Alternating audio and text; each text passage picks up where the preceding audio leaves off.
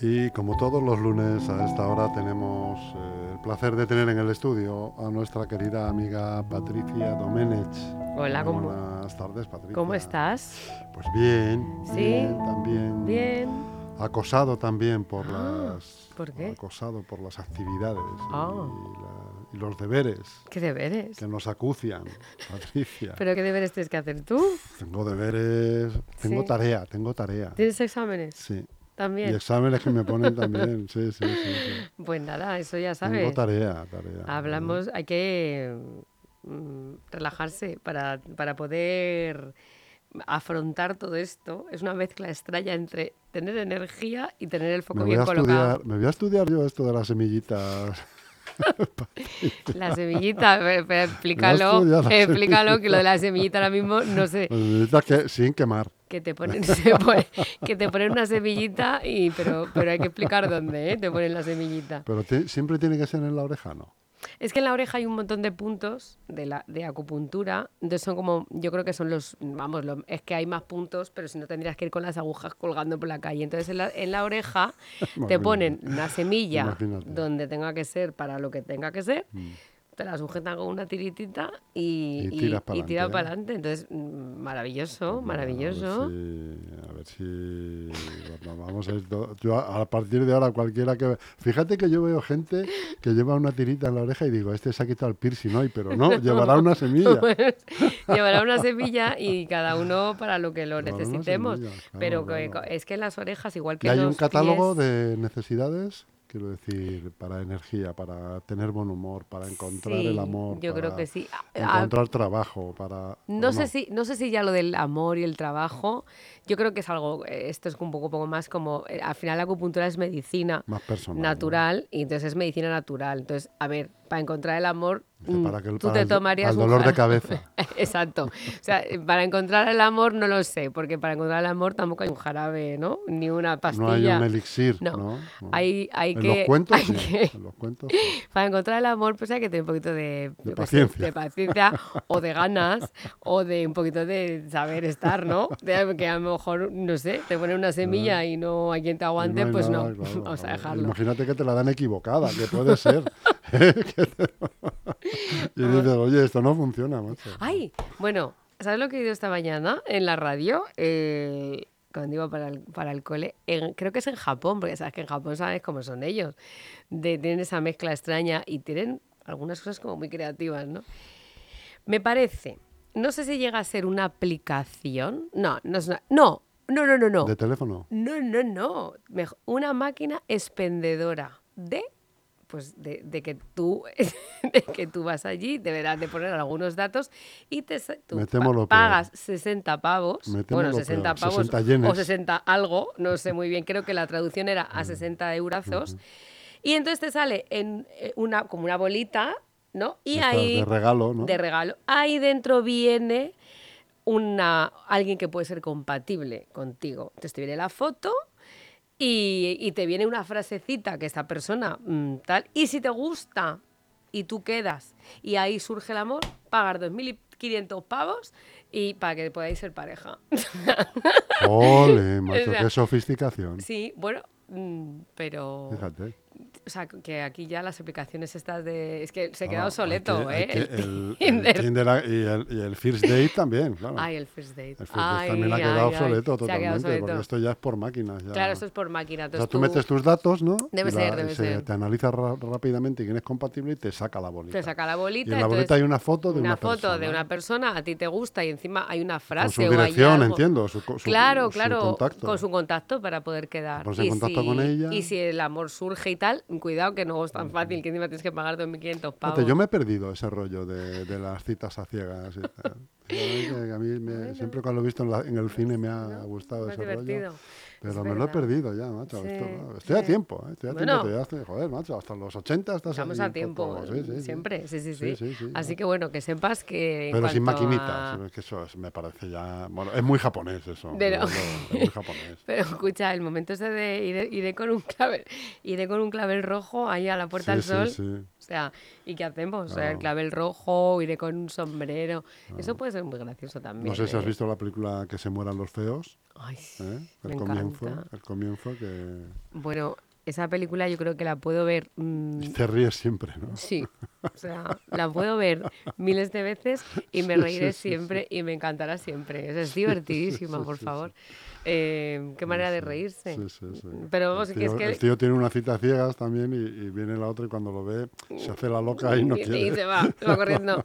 Pero es muy divertida esa película, por favor. es genial. Así que nada, bueno, bueno, nos Bueno, quedamos ahí. Patricia, pues dicho esto de las semillas, que la verdad que es un descubrimiento y habrá que investigar, ¿eh? me, has, Mm. me has picado, me has picado. Bueno, hay que explicar que lo de la semilla es que yo llevo una explícalo. semilla puesta en la oreja porque ¿Desde cuánto hace que lo llevas? por prescripción de mi, de mi osteópata. Mm, Cuando fui a... Ay, pues llevo una semana. Mañana hace una, Una semana. semanita. Y eso está, lo tienes ahí hasta que se Hasta caiga. que se caiga. el Mm. celofán o lo que sea se La despegue. tiritita, pues hasta que se vaya cayendo. Y chico, de verdad que estoy como una moto. Y menos mal, porque... Porque la pediste para tener energía, No, ¿no? no, para, a para ver. aguantar el día bien. En realidad yo no la pedí. Para que aquí mi osteópata pues, me conoce muy bien. En realidad yo, yo no. Yo en realidad pedí. no quería, yo quería Yo irme de no quería. vacaciones ya, pero dijo, "Mm, lo llevas crudo, hasta que no acabes tu mes de junio no vas a poder parar, así que hazlo con dignidad. Y entonces dije, vale, entonces fue, salió de él y me dijo, te voy a poner una... Mira, una... para que lo, para que lo pruebes. Pero eso te, tirita". te está presionando o no? Sí, te presiona un Te poquito. notas a ver, un yo no- poquitín, un pinchacín. Yo no noto, ahora que a lo mejor me... Porque a veces Ya digo, acostumbrada. "Uy, la he perdido, no sé qué. Y no, pero no notas, tú no notas nada. No sé que te toques ahí y dices, ah, pues es verdad. No, a mí si no me dices nada no me doy ni cuenta tampoco. Pero lo que sí que noto soy como una moto. Es decir, Lo que, que sí que noto es con rima y todo. No, no, y yo digo, menos mal, digo, yo creo que si no hubiera puesto la semilla no se hubiera sido de mí, porque la verdad que me quedan mm, tres semanas eh, muy Durillas, intensas, durillas. muy intensas. Entonces, pues lo daremos todo y bien, bien, va, va bien, va bien. Pero escucha que hay semillas para el estrés, para dejar de fumar, para porque estamos hablando de puntos y de para, por ejemplo, y para dejar de comer. Puede ser, para si tienes ansiedad de- por la comida, seguro, todo tipo de ansiedades, tal, sí, sí, sí, sí. Así que mm, hay que ir a- al osteópata que me sí, ponga a ahí. Camilo, que es amigo también. Es amigo, bien, Fíjate bien. que yo hice un curso con él hace, bueno, no con él exactamente, pero en, en una, en, un negocio que tenía él hace Ujú. 20 y algo años ahí sí? en la calle, en la calle Getafe. Ajá, muy bien. Hace un Pues nada, pues por cierto, estamos preparando algo muy bueno, interesante para todos los, los que eh, bueno, por supuesto para todos sus pacientes y para incluso para, para mis, eh, mis alumnas, pues eso, vamos a hacer una cosa muy chula y prontito os la vamos a contar, claro, eso, por supuesto. Así ya sabes, si a mí me dicen ven y yo voy, yo no sé por qué, por eso luego me, me pone la semilla. Oye, escúchame, Dime. vamos a hablar de la creatividad en los niños. Ay, sí, por favor. Mm. Que tienes tú muchas cosas que decir sobre eso. Pues tengo muchas cosas que decir porque, claro, este título así tal, y dices, creatividad en los niños. eh, yo creo que ya vienen, ¿no? De serie, con creatividad. ¿O tú qué piensas? Sí, que vienen con la creatividad a tope, ¿no? Ajá. Pero que luego muchas veces los adultos les, les escapamos esa, esa creatividad. eh, Exactamente, por ahí igual va. que la ingenuidad, igual que todo lo que traen de serie, Eso se lo vamos capando con, lo vamos los, con los capando, años, sí. por desgracia. Pues es que, ¿sabes qué pasa? Que, em, por ejemplo, hay, hay una edad de 0 a 6 que son, aparte de que están siempre, es- ellos están, están explorando todo. Entonces, claro, muchas veces cuando ellos, el- pues eso, son mm, activos y luego hay niños y niños, ¿no? Con más carácter, o sea, no con carácter, sino más energía, menos energía, con personalidades diferentes, pues ¿qué pasa? Que a veces a los, los adultos nos puede incomodar el que sea, mm, pues eso, tan, que, que- lo quieran conocer todo, pues porque al final ellos tampoco, eh, no, no saben tampoco lo que luego puede estar dentro del decoro, de la educación y no, ¿no? Entonces, bueno, evidentemente el adulto está ahí para dirigirles en una parte, pero es que se nos escapa que mm, se nos escapa, o sea, nos pasamos, nos pasamos de dirigirles. Entonces, bueno, hace poquito escribí un artículo para, para una bueno, pues hace tiempo que llevo escribiendo para México, para una revista de México que, que, em, a nivel un poco pues siempre dando mi visión de, de lo que es la danza y la creatividad, en qué te puede ayudar, también como a los adultos, mucho encaminado también a gente de empresas y tal. Y esta vez, eh, como era el Día del Niño, lo escribí para el Día del Niño. Y entonces, bueno, pues, mm, pues al final eh, hay cosas tan, tan interesantes como, como que es eso, como, cómo podemos hacer que un niño no, no se nos, eh, bueno, pues no se nos apague la creatividad, ¿no? Y, mm, y por ejemplo, hay una de las cosas que, que, hay y es que hay que dejarle que el niño explore, indague y se equivoque. Que yo creo que el problema de los adultos es que no queremos que, no que los niños que se equivoquen. Eh, porque yo creo que últimamente la, las, las, generaciones que tenemos son eh, niños en los que al final como que se lo queremos dar todo hecho. Eh, no queremos que sufran, no queremos que yo. Yo creo que es una, una, sobreprotección la que existe sobre los niños. Hay que dejar que el niño se equivoque, se caiga eh, eh, físicamente y emocionalmente. Y el adulto tiene que estar al lado apoyando y, y, siempre en un camino paralelo y al lado. Como diciendo, va, yo te acompaño, pero voy a dejarte, va a dejarte que, que te pegues un poquito el batacazo. Eh, ¿A ti te han dejado pegarte batacazos? ¿O te han...? Sí, sí, sí, sí. Y luego llegabas me los he dado, llorando. Me los he dado solo, pero porque yo es verdad que pertenezco también a una generación en la que los padres no, no tenían este tipo de, de ¿cómo te digo yo? De, de mm. feeling educacional, ¿no? Ya. Era más bien el, el espérate a que, a que venga tu padre. Mm. Ese era el feeling que había.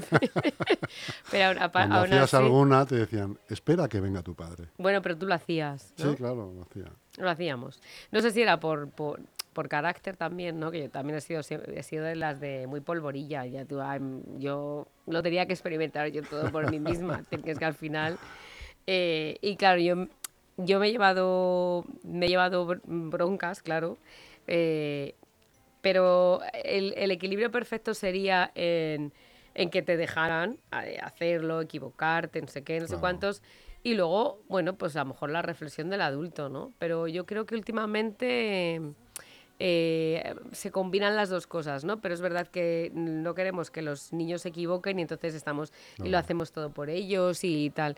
Eh, porque... Al final lo que hacemos son niños sobreprotegidos, Mm, no, no, acostumbrados a la frustración. Eso es poca tolerancia a, a la frustración. Claro, eso trae problemas cuando ya eres algo mayor, trae muchos, muchos, muchos problemas. problemas. Entonces, bueno, pues al final... Y, luego, y por otro lado, Patricia, niños súper autoexigentes consigo mismo, mm. con las notas, con todo. También, niños de estos. ¿eh?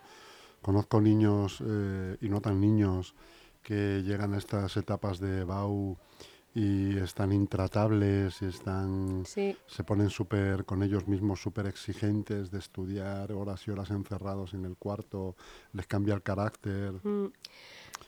eh, hacen pruebas eh, de exámenes y, y, vienen llorando a casa y luego resulta que han sacado un ocho y medio pero vienen llorando pero porque creen que lo han hecho mal Fatal. y tal. o sea una autoexigencia que eso también te pasa factura Sí, luego en todos los ámbitos de tu vida Mm, ¿eh? En claro, en el claro. emocional en el social en el laboral Mm. esa Yo creo, autoexigencia al final todo este tipo de, ver, como todo, al final la escuela es un aprendizaje y el día a día es un aprendizaje, entonces sí que es verdad que la autoexigencia está eh, muchísimo, pero claro, ellos- ellos debe- deberían de aprender, pero creo que vuelve, que esto nos, nos vuelve al mismo punto, hay poca tolerancia a la frustración, hay, poco, hay poca tolerancia al error, pero porque al final yo creo que como que queremos eh, ser perfectos, o sea, yo creo que hay una mezcla extraña, ¿no? Entre el que quiero que mi hijo sea perfecto y estupendo, pero a lo mejor es porque, para que no sufra, ya, pero...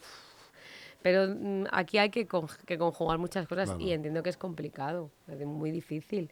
Pero bueno, yo igual el otro día me sorprendí porque estaba dando clase a una, a una niña y me dice, se me hace que es que estoy muy preocupada. Y Digo, ¿por qué si mi hermano se está examinando de la EBAU hoy? Y yo pensé en ese momento, ¿cómo tendrá que ser esa- ese hermano en esa casa para que la niña en su clase de danza sea consciente de que su hermano se está examinando? Y estamos hablando de una niña de, nueve, de 8 años, 9. Y venga toda agobiada diciéndome que es que está muy preocupada por su hermano porque se le va a pasar. Digo, ay madre, o sea, cuidado, eh, es, cuidadito. es ver- es verdad también que los medios también hacen mucho daño en ese sentido, porque desde cuándo la EBAU o la selectividad ha sido noticia nacional, como es ahora. Bueno, ya. que ahora abre los telediarios y ta- abre la- el, el examen de EBAU, abre los telediarios. ¿Desde cuándo? Eh, mis, eh, mi- mis hermanos hacían selectividad y yo ni me enteraba. Ah, que no, no te entraba no ni... sabía nada, ni sabían la televisión ni en ningún lado. Mm. Y ahora se le da esas cosas que eso incide muchas veces en Claro, esos nervios. Claro. esa- Sí, aparte, o- y luego están, pues eso, suben las notas un montón, suben los cortes, ¿sabes? No estamos ahí. Mm, pero bueno, ahí tenemos un montón de cosas. Pero mira, yo te voy a, te voy a leer, a ver qué piensas tú. Pues te- tú tendrás eh, niños... Pensar, pensar, pienso poco. Bueno, pues inténtalo, venga. Me voy a necesitar una semillita para pensar. A ver, a ver, tú que Yo conocerás. tengo niños mayores. Conocerás ¿eh? niños, tú tienes niños mayores sí. ya, pero, pero tienes niños cercanos así Sí, de sí, tengo tal. sobrinos pe- pequeñitos, tío, sí, sí. Pues tú dime de estas cosas qué es lo que crees que, que, que falla. Por ejemplo, deja que el niño asuma sus errores y los maneje de una forma natural. Yo diría divertida. El famoso reírse de uno mismo es fundamental en, este, en todo este embrollo. Eh, y aquí viene lo de antes. Y aprovecho para puntualizar que si tu hijo o tú se equivoca y tú te frustras, eh, ahí donde está el problema. Si tu hijo se sea, si tú equivoca que- y tú te tú te frustras, ¿dónde está el problema? El problema lo tienes tú, eso está claro, que ¿no? se ha frustrado, ¿no? El que se ha Claro. frustrado, claro. Porque que que- viene arrastrando precisamente pues esa falta de adaptación Claro. a la, a la- a la frustración. ¿no? Sí, yo creo que yo creo que muchas veces lo que te digo, cuando uno es padre, claro, quiere que su hijo sea perfecto, maravilloso, estupendo y todo. el Y mundo- sobre todo, Patricia, que, que es un padre o una madre muy pendiente también del qué dirán. También, ¿eh? eh, Porque exactamente. ahí vienen muchas cosas. Ahí ¿no? vienen muchas cosas. El Porque, tema, uf, ¿qué dirán? ¿qué dirán? Porque claro, ¿qué dirán? Entonces, es que también estamos en una sociedad muy externa, Sí. porque se, ve- se Muy ve, de ¿no? cara a la galería. Cara a la galería. eh, yo también lo pienso digo, joder, que los niños... o sea, Yo no quiero que mis hijos lleven un móvil con, do- con 11 años, pero como lo llevan todos, Claro, bueno, O sea, pero es que lo, es de lo- lo peor no es que lleven el móvil de 11 años, que también, pero es que los- se le- yo he visto mm, que les compran iPhone.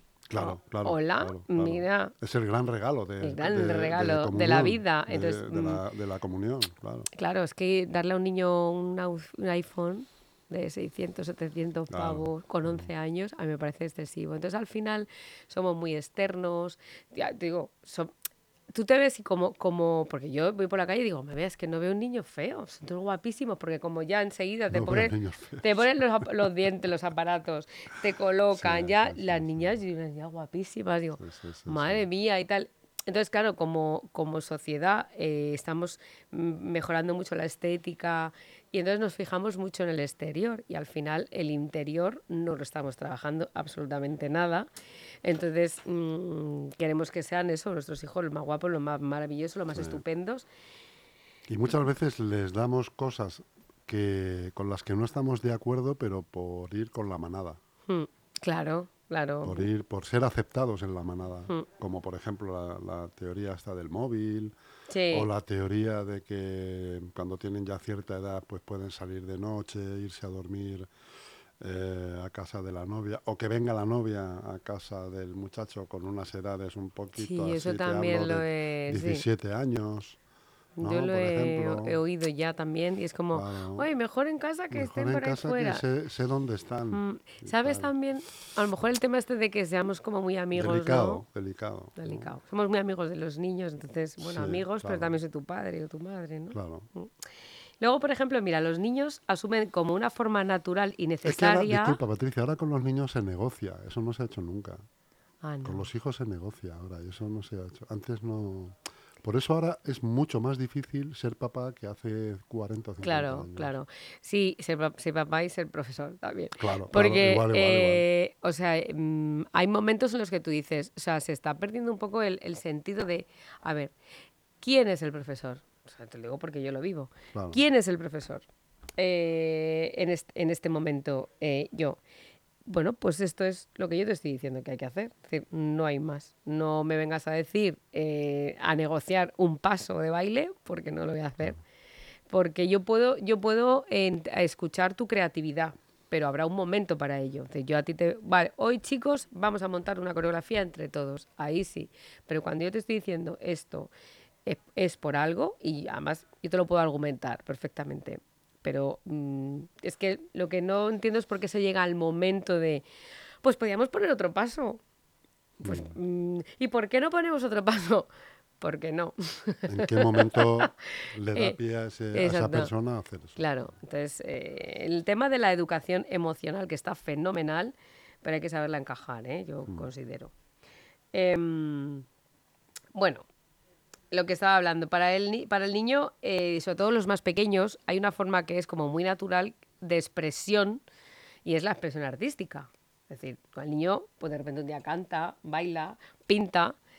eh, y entonces nos llega esa, esa cosa de, ay, mi hijo que pinta y que, que pinte fatal, pues hay que dejarle. No le podemos decir, uy, qué feo es eso que has pintado, ¿sabes? Si a lo mejor tu hijo te está haciendo un dibujo y te lo está regalando con todo el amor del mundo, pues no, no deberíamos de, de- de- de analizarlo como si fuera una obra de, pintura.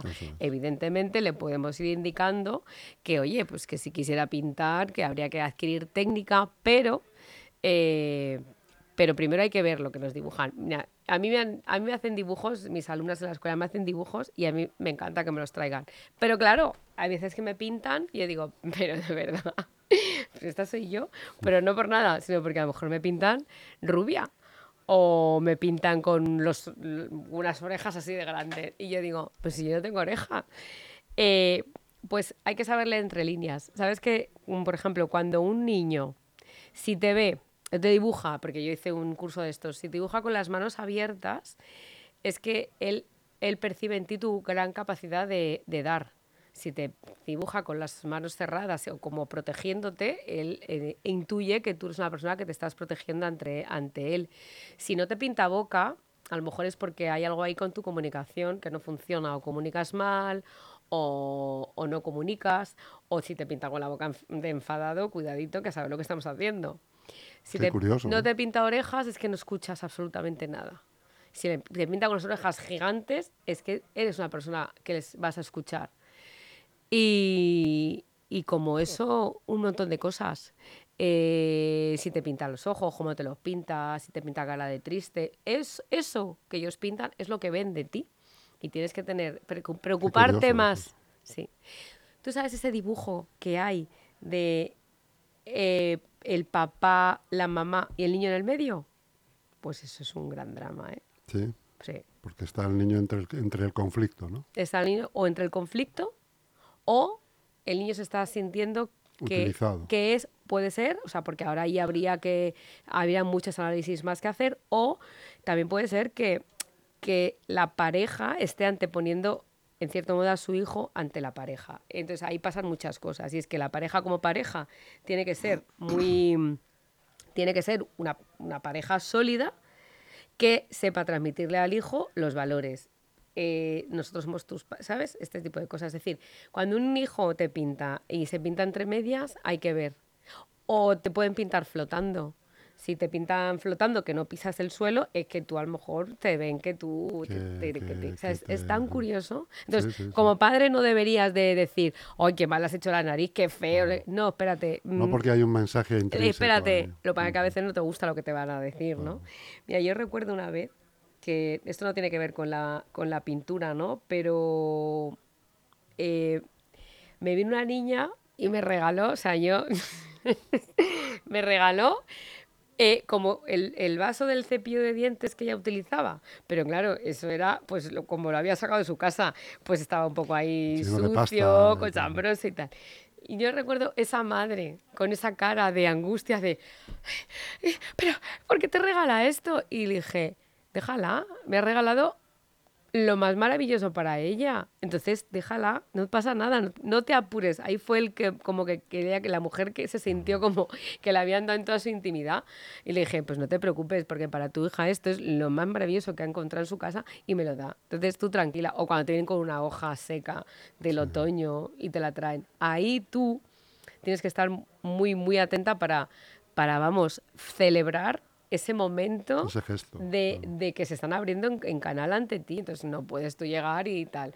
O yo sí, o cuando un hijo te hace un dibujito y tú en lugar de decir qué maravilla, dices, Un poquito, los colores que has usado. Oye, pues ahora que estás eh, diciendo esto, voy a mirar esta tarde un- una carpetilla que tengo con, con- con- con los di- dibujos de mis hijos y tal, que me hacían por Ah. cumpleaños y tal. y me voy a Mm. fijar yo. Vas a fijarte. Me voy a fijar Pues yo, mira, te vas si a se fijar- olían ellos algo. A ver si se olían ellos algo. Seguro. Es decir, bueno, mira, míralos, porque te puede resultar muy sí, curioso. Sí, sí, sí. No, no, es que no, no, no sabía eso. Sí. Pero es ver- Hay una que yo- técnica, sí. Yo en un momento dado me- pues nos separamos, mi, mi mujer y yo, y, y- y tengo dibujos de antes incluso, ¿no? De tal. Entonces voy a, voy a echarle un Vete, pues me lo vas a contar el A próximo si hay día. A ver si hay Sí, algo ahí que dices, ostras, qué curioso. Y, y además es eso, que, que- que hay que observar todas esas partes. Lo de los dibujos a mí me encanta. Y, y sabes que es una técnica muy buena para que los psicólogos eh, eh, eh, al, Claro, al mogollón de algo que a sí, veces no. Un niño niño es incapaz. sí. sí, sí, Les sí. ponen a dibujar. Claro. Mira, quédate ahí, no sé qué, dibuja. Bueno, y les dejan, porque ahí es donde el niño se va a expresar. Entonces ahí pueden salir muchas cosas y Mm. súper, súper interesantes, ¿sabes? Que... mm, Y luego, y ya para acabar, porque creo que se nos va el tiempo, Se nos va el tiempo ya. hay una cosa súper importante y de esta yo creo que vamos a hablar otro día. ¿Qué es? Eh, Sabes que cuando estamos hablando de hiperactividad, los, mm, los psicólogos, yo no sé si lo estarán recomendando o no, el tema de, los, de las tablets y los juegos se debería de, De, de quitar. prohibir. Mm. No sabes la cantidad de, de la actividad neuronal que, que ejerce, Acapara pero no en plan positivo. Al final, un niño hiperactivo es un juego del Fortnite. Eso mm, yo, yo lo sé porque una de mis clases, yo estaba eh, dando una clase particular, porque a- a ver, yo, tra- yo también trabajo con gente en particular a través del movimiento la danza, no sé qué, la danza terapia, me venía un niño hiperactivo. Entonces, el primer hi- niño hiperactivo que yo tenía, y era como, espérate, esto hay que hablar con algo, alguien que me, que me asesore. Hablé con una psicóloga, me dijo, lo primero, que dile a sus padres que se olviden de, De de, las de las tablets y, y- de los juegos. Claro. Sí, sí, porque nos... eh, y luego hay una cosa que a mí me duele horrores y de eso vamos a hablar. Mira, para el próximo día. Cuando un niño tú quieres que se calle, porque en ese momento está un poquito pesadote, pero estamos hablando de un niño de dos años y le pones la El móvil Niño, para que se entretenga. a la bonito Y no moleste que y no me estás tú con los moleste, que yo amigos. estoy con mis amigos y el niño está... ¿ah? Estás matándole un montón de neuronas al- Y, a tu y- hijo. y no solamente eso, ah, eh, es la una de la mañana y está igual. Claro. En la terraza. Y luego pasa que con en- 11 años es a una reunión y Eso así. es, Eso es. Y tú dices, madre mía. Eso es. Pero que le, que le matas las neuronas. Entonces, em, qué sé. Eso, Pues eso el, el- el día lunes que viene hablamos de esto, Patricia, y vamos a poner eh, que para que algunos padres se den por aludidos. Vamos a eh, que se sientan mal. Vamos a hacer que se sientan mal. Venga. Y que cambie ese registro ya de una vez. Claro, con lo bonito que es disfrutar de tu hijo. Claro que sí. Te veo la semana que viene, Patricia. Muy bien.